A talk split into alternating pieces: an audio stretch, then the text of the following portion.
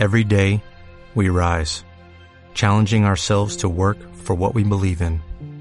At U.S. Border Patrol, protecting our borders is more than a job, it's a calling. Agents answer the call, working together to keep our country and communities safe. If you're ready for a new mission, join U.S. Border Patrol and go beyond. Learn more at cbp.gov/careers. Muy buenas y bienvenidos al podcast de Crecer sin pantallas. Somos Elena y Rafa y nos encanta hablar sobre cómo educar a nuestros hijos en un uso responsable de las pantallas. Si además quieres acceder a nuestro blog con artículos muy interesantes sobre este tema, inscribirte a nuestra newsletter mensual o acceder a recursos gratuitos, pásate por crecersinpantallas.com. Y ahora sí, Vamos con el episodio de hoy.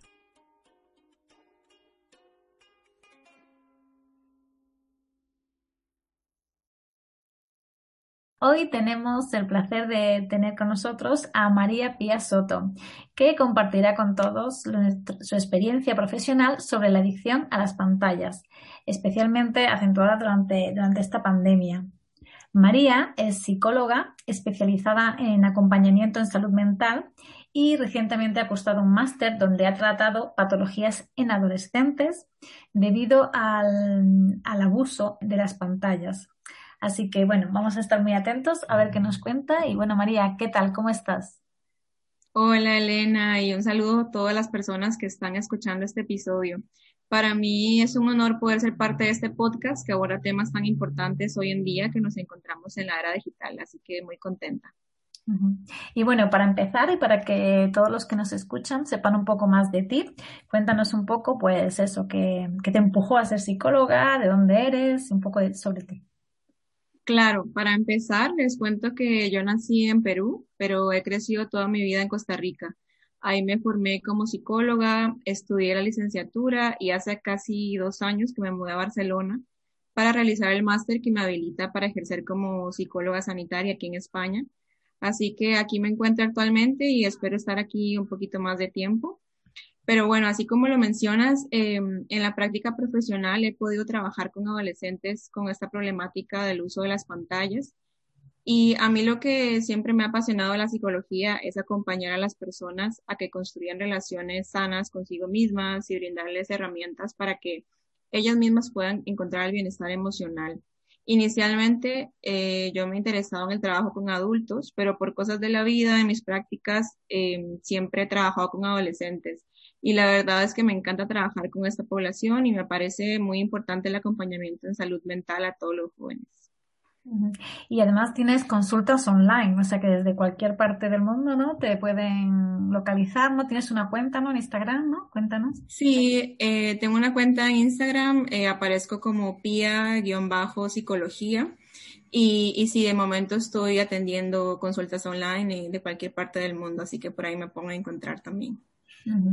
Y bueno, pues ya para entrar en materia, pues eh, a raíz de, mm, todos sabemos, ¿no? Que durante la pandemia, ¿no? El consumo de pantallas, pues ha aumentado considerablemente y a raíz de eso los expertos nos, nos recomiendan actuar pues de manera preventiva, ¿no? Porque siempre están recordándonos que un uso excesivo de la tecnología se puede traducir en un trastorno adictivo.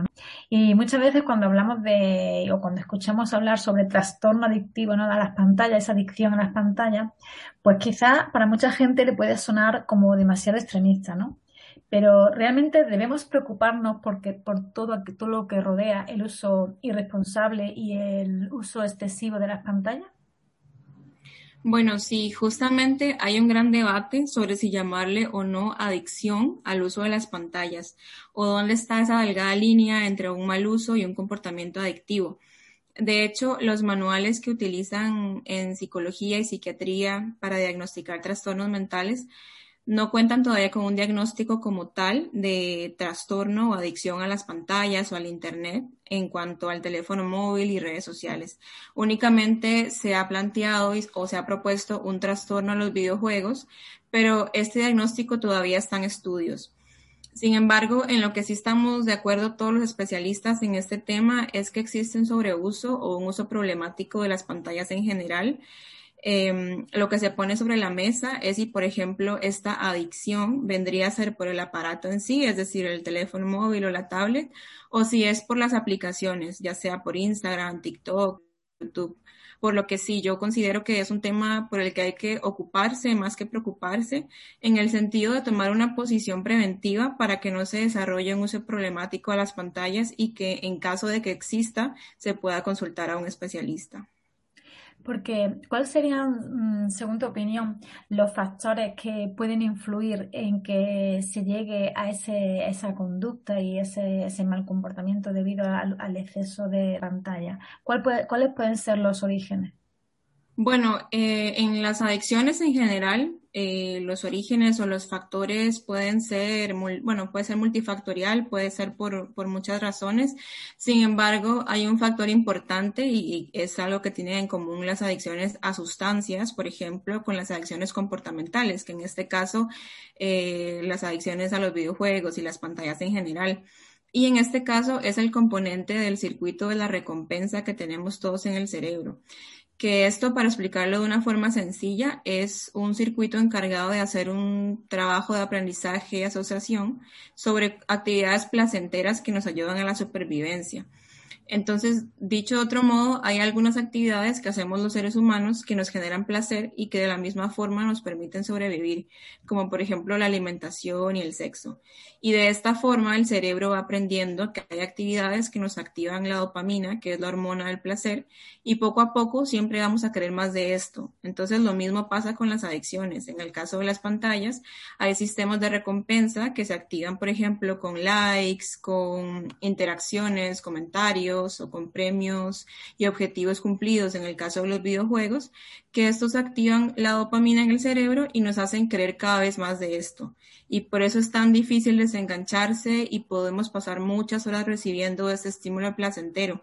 Y es ahí la importancia de entender cómo funciona esto en el cerebro y que no es simplemente un tema de voluntad de usar o no las pantallas, sino que hay todo un mecanismo en nuestro organismo que quiere recibir esto cada vez más.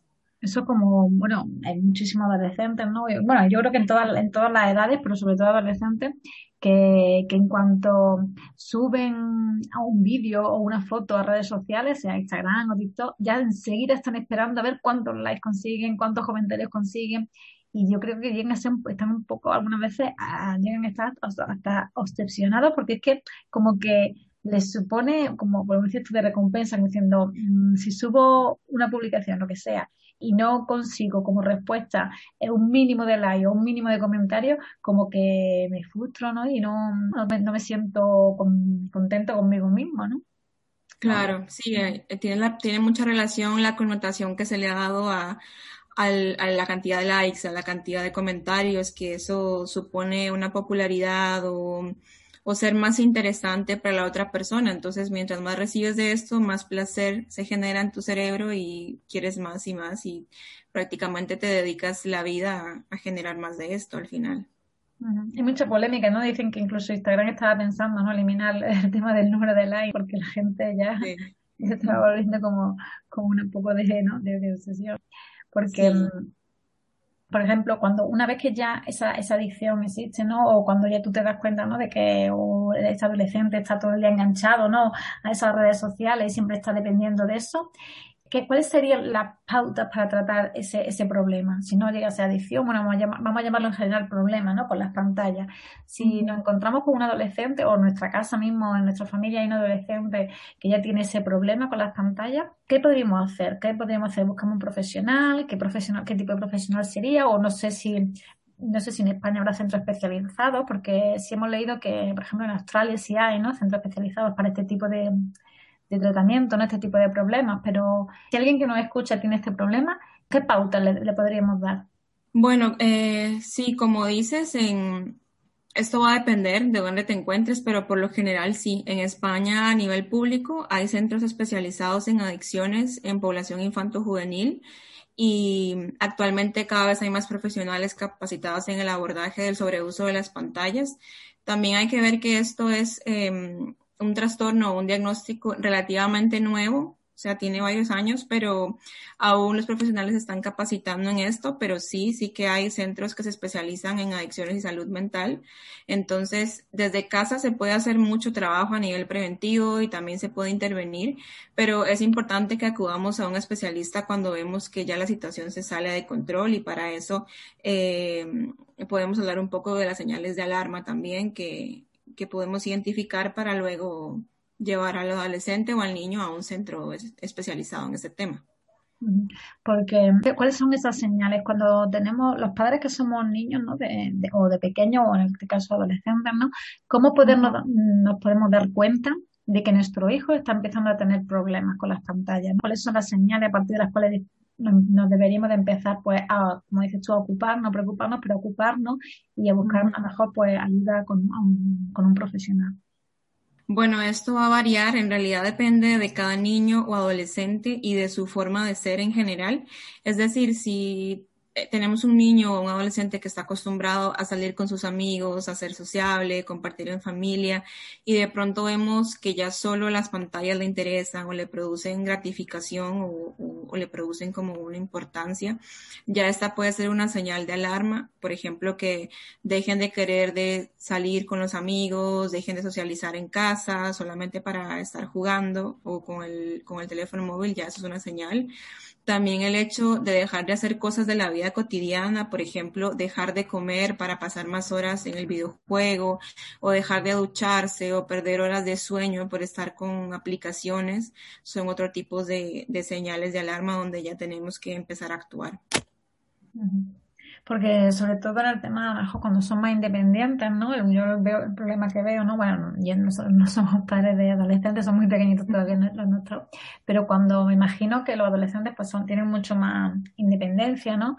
Eh, pasan mucho más tiempo sin la, sin la presencia de los padres, ¿no? Entonces, pues todos estos señales creo yo que son más, ¿no? Más difíciles, ¿no? De, a lo mejor nos lleva más tiempo darnos cuenta, ¿no? Cuando son más pequeñitos están todo el día, ¿no? Con nosotros casi siempre y no es lo mismo que, ¿no? Que cuando ya son adolescentes y el no estar siempre 100% con la, con el padre, la madre o el cuidador, pues hace que, estas señales a la vez, a lo mejor, eh, una vez que nos damos cuenta, a lo mejor demasiado tarde, ¿no? O, pero vamos, creo que nunca es tarde, ¿no? Siempre tendrá solución, ¿no?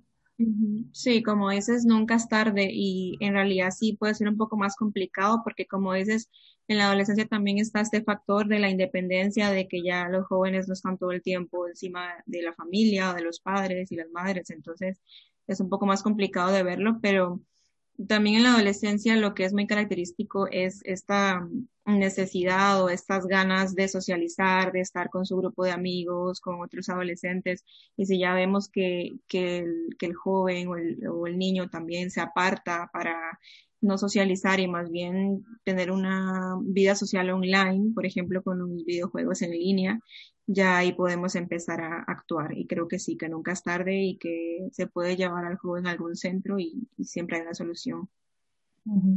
Qué pena, ¿no? Que la vida social cada vez sea más online que, que offline, ¿no? Que en persona, ¿no? Y eso al final, pues, ¿no? Al adolescente eh, tendrá su efecto, ¿no? Tanto en su, tanto en su personalidad, ¿no? Como en todo, ¿no? Tendrá, ¿no? A lo largo de, de su vida y luego en el futuro, ¿no? Va a tener consecuencias, ¿no? Me imagino, ¿no? El que al final su vida social se, se reduzca solo a tenerla a través de la pantalla, ¿no? Sí, eso ya, ya se está viendo desde ahora que ahora los adolescentes, o bueno, los jóvenes en general, como que prefieren esta interacción online y esto les quita muchas habilidades sociales al final en la vida real porque mm, no está como esta inmediatez de saber cómo reaccionar, porque por ejemplo ahora que es tan común comunicarse a través de, WhatsApp, de los mensajes, de los audios, hay como un, tiempo de espera para contestar, entonces ya la comunicación cara a cara o, en tiempo real es mucho, mucho más difícil cada vez porque no,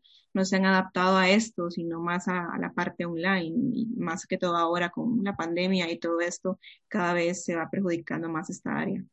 Pasa incluso los adultos, ¿no? Algunas veces mamá llega a mandar WhatsApp y que yo, yo muchas veces lo tengo en, silencio las notificaciones porque estoy trabajando, lo que sea, o estamos comiendo y pasa una hora, una hora en WhatsApp, supuestamente no es, si no es en WhatsApp, supuestamente no es una emergencia. Y a la hora me dicen, oye, ¿qué te pasa algo? No sé qué, no has contestado. Y yo, madre mía, que es que pasa una hora sin, sin contestar.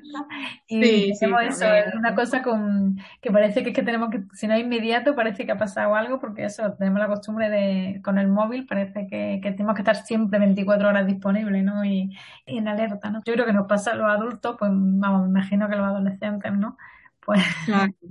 También esto, que también se achaca mucho a los adolescentes de, de todas esas problemáticas, pero los adultos también tenemos mucho de esto y, y, también estamos cada vez careciendo más de habilidades sociales por la virtualidad.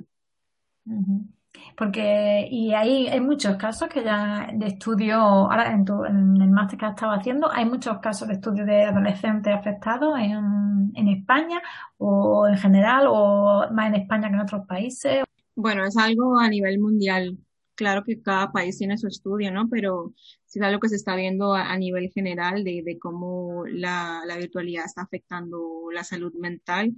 Bueno, tampoco hay que verlo como algo negativo al 100%, ¿no? Porque también tiene sus beneficios la virtualidad, pero sí, sí más que todo se ve problemáticas asociadas a esto, a las habilidades sociales, a la forma de relacionarse con otras personas y mm, también a, un tema muy importante que es la, la frustración o, el querer todo con inmediatez, como ahora todo se consigue tan rápido, buscándolo nada más en, en, en, el móvil o en el ordenador.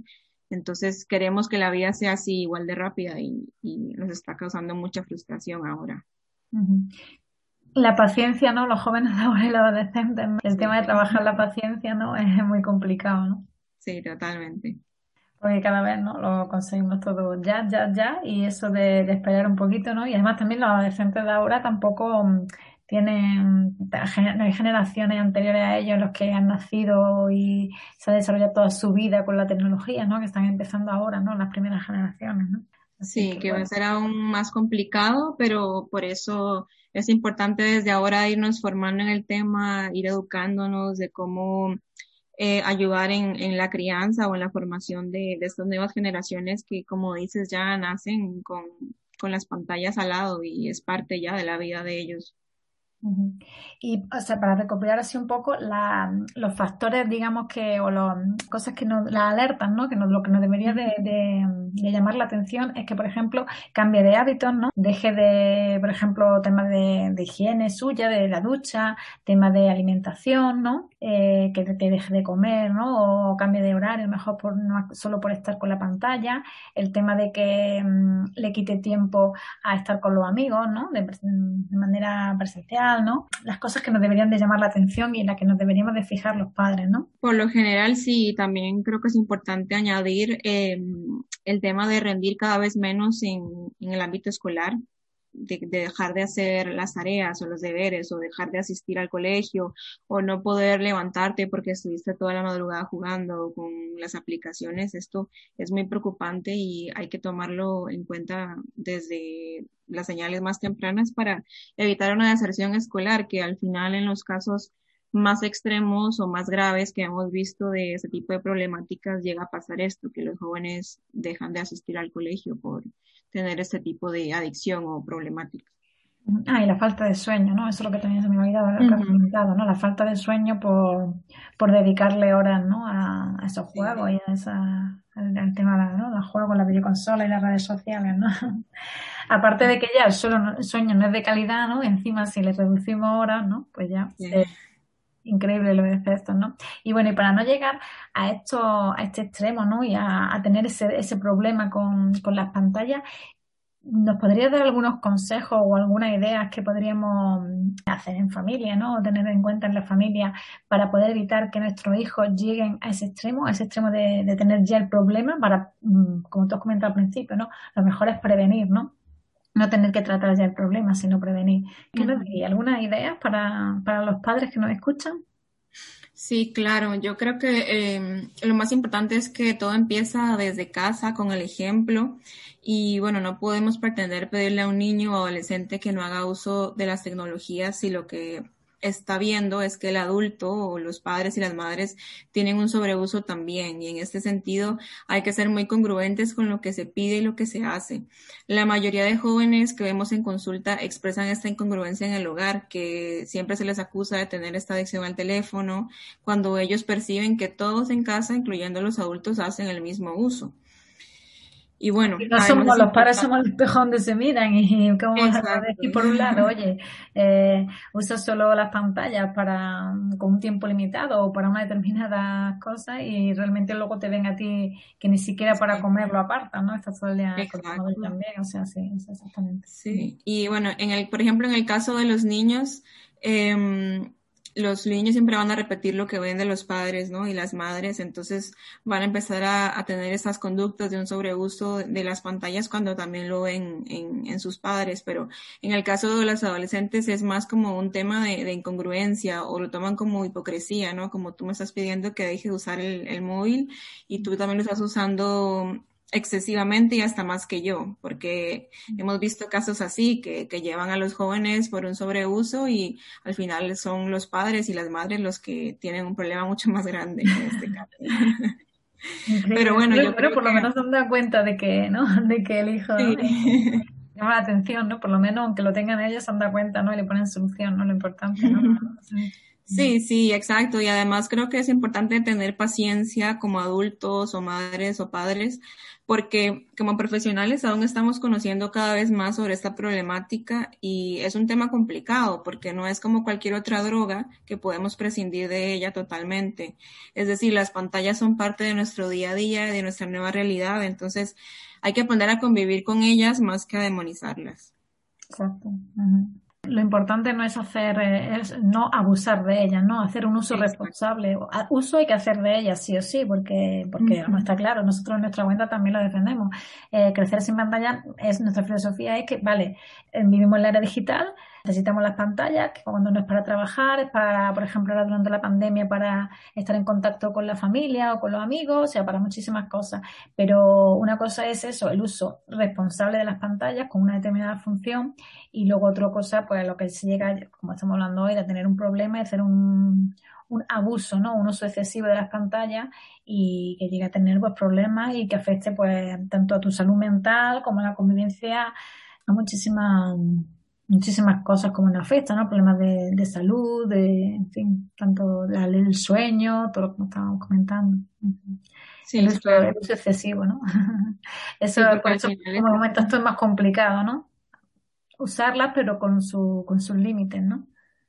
Sí, sí, porque al final es esto, como dices, es una problemática que afecta a todas las áreas de la vida, la salud mental, la salud física, el área social, entonces sí hay que, hay que prestarle atención y intentar no llegar a, a una problemática tan grave desde la prevención en casa.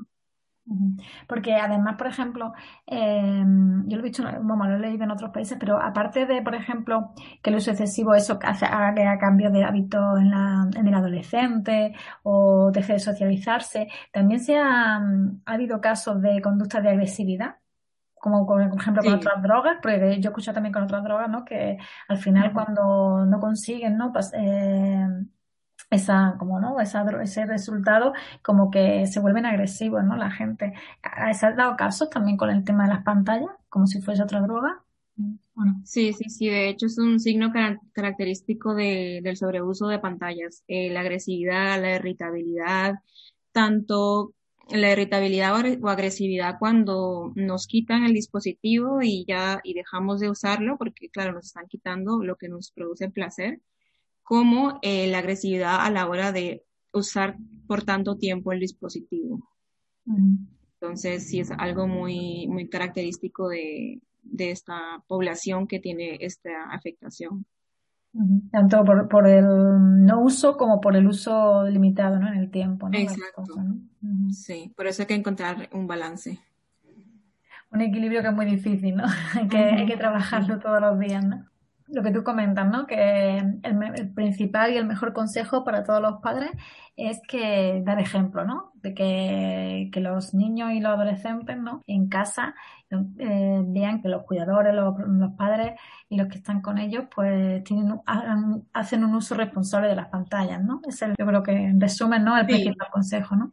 El principal consejo sí es el ejemplo y también promover esos espacios en casa libre de pantallas, eh, por ejemplo, a la hora de la comida, que es un momento tan íntimo, ya sea para comer, para cenar, eh, no hacer uso de dispositivos, ni siquiera de, de la televisión, sino que em, aprovechar este espacio para compartir entre familia, para conversar del día a día. Y también esto, que sea como un espacio para desintoxicarnos, por decirlo así, de, de tanta tecnología. Para desconectar, ¿no? Sí. Nosotros algunas veces nos dicen, bueno, es que es demasiado porque estamos, llevamos tanto tiempo, tantos años acostumbrados a comer con el fondo, la pantalla de fondo, ¿no? A la pantalla y siempre está la televisión de fondo y escuchando, no sé qué. Nosotros decimos, bueno, pues empieza a reducir y lo que nosotros muchas veces hacemos a lo mejor en el desayuno es ponerle música que le gusta mucho. Pues escuchamos música con la radio o ponemos el móvil, pero ahí apartado y pues escuchamos música. Y si tienes esa costumbre y a poco a poco, no es lo mismo estar con la música la música no es lo mismo que si estás con la imagen y alguien hablando, ya no es lo mismo, ya solo por lo menos es solo, solo escuchan, ¿no? Y así reduciendo poco a poco hasta que llega un momento que te, que no, al final son todos hábitos, ¿no? Es reconducir los hábitos.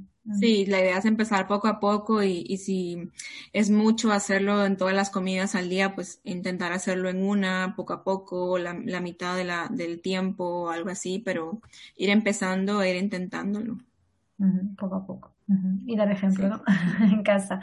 Yo creo que lo de mm, limitarlo ¿no? en, el, en el tiempo también y, y, en el espacio, ¿no? las comidas y luego, por ejemplo, el dormitorio, ¿no? que lo, por ejemplo, los adolescentes, pues el dormitorio que no sea tampoco, que sea libre de pantallas, ¿no? No solo mm, ratos durante el día, sino también espacio en casa, ¿no? Lo del dormitorio, por ejemplo, ¿no? Venga, pues vamos a hacer que en el dormitorio no haya pantalla. Lo que pasa es que que claro, ya una vez que sean adolescentes, supongo que será más complicado que si se empieza de cuando son más pequeñitos, ¿no? Sí, con los adolescentes es una lucha porque el dormitorio es su espacio privado, único, en el que están solos, entonces es como su, su espacio para también desconectarse de otras cosas y utilizar el, el, teléfono para esto, pero se puede ir empezando con, por ejemplo, no irse a dormir con el teléfono dejarlo en otra habitación, o sea, pueden usarlo dentro del dormitorio, pero no irse a dormir con esto, eh, utilizar otro tipo de alarma para despertarse y que no se queden con, con el móvil y ese tipo de cosas. Es muy buena idea, ¿no? Lo de no usar el móvil como despertador, ¿no? Porque sí. tienes ya la tentación, ¿no? De apagar el móvil, o sea, apagar la alarma, pero como es con el móvil, ya la gente ve las notificaciones del móvil, empieza no sé qué y ya te, ya te enganchan, ¿no? Claro, y lo primero que hacen es eh, entrar a redes sociales, a Instagram, a TikTok y empieza todo, las comparaciones, por ejemplo, ya empiezan mal el día con esto. Y a lo mejor se creen que ha pasado cinco minutos y ha pasado, ¿no? Y no, yo creo que mucha gente cuando, bueno, y si no, bueno, nos pasa también a los adultos, que si no eh, te ponen una alarma o tienes más consciente del tiempo, crees que ha pasado cinco minutos dentro de internet y luego a lo mejor en vez de cinco minutos lo que lleva es media hora, ¿no? Sí. Ese, el concepto del tiempo se nos va, ¿no? Cuando entramos en internet, ¿no? Sí, por eso es tan importante que, que como adultos reconozcamos que es complicado para nosotros que se supone que ya por estar en la etapa adulta tenemos un poco más de regulación emocional y de control y todo esto, entonces que podamos entender que los más jóvenes, los adolescentes y los niños y niñas van a tener mucha más dificultad. Entonces la idea es ayudarles y acompañarles a que hagan un uso responsable, no criticarlos ni, ni culparlos por esto, que, que también a nosotros nos perjudica tanto. Acompañarle, eso, eso, con eso, con eso me quedo, ¿no? A los adolescentes lo, lo he hecho muchas veces, ¿no? Con que sea difícil para los padres, pero en vez de, de criticarle y decir si esto o aquello lo que tienen que hacer, es mejor acompañarles, ¿no? En esa etapa, ¿no? Saber que, que siempre están, ¿no? Que siempre vamos a estar ahí, ¿no? Con, para lo que necesiten, ¿no? Bueno, pues con eso la verdad nos quedamos claro, con el acompañar a adolescentes, ¿no? Y, y, ayudarles, ¿no? Y apoyarles, ¿no? La verdad que, que, es muy interesante esta charla contigo y María y conocer un poco más, ¿no? Sobre, sobre esta problemática, ¿no? Que bueno, que más tarde o más temprano todos los que son los padres nos llegará la época de que nuestros hijos sean, sean adolescentes, ¿no? Darte las gracias eh, por contar mm, contigo hoy y bueno, que aquí tienes tu casa online o virtual para poder volver cuando quieras. Bueno, nos recuerdas también a todos nosotros cuál es tu cuenta, dónde te podemos encontrar. Sí, claro que sí. Eh, bueno, aparezco en Instagram como pia-bajo o raya bajo psicología. Y bueno, ahí voy a estar para cualquier duda o consulta sobre este tema o sobre cualquier otra cosa relacionada a la psicología, a la salud mental. Y muchas gracias a ti y a Rafa por la invitación. Me lo pasé muy bien y claro que sí, en cualquier otro momento que quieras hablar sobre otro tema, aquí voy a estar. Y también animamos a, los que nos escuchen que si quieren dejar aquí en, el, en la plataforma de donde estén escuchando el podcast, quieren dejar un comentario o alguna pregunta para María o lo que quieran para otro un próximo episodio, pues pues que lo que lo hagan y, estamos y nos ponemos a ello, ¿vale? Si te parece, sí. Claro que sí, muchas gracias. Bueno, pues esperamos que hayáis disfrutado mucho y nos vemos pues en, en las redes, en Crecer sin pantallas. Un saludo, hasta luego. ¿No te encantaría tener 100 dólares extra en tu bolsillo? Haz que un experto bilingüe de TurboTax declare tus impuestos para el 31 de marzo y obtén 100 dólares de vuelta al instante. Porque no importa cuáles hayan sido tus logros del año pasado, TurboTax hace que cuenten Obtén 100 dólares de vuelta y tus impuestos con 100% de precisión. Solo con Intuit TurboTax. Debes declarar para el 31 de marzo. Crédito solo aplicable al costo de la presentación federal con TurboTax Full Service. Oferta sujeta a cambios o cancelación en cualquier momento.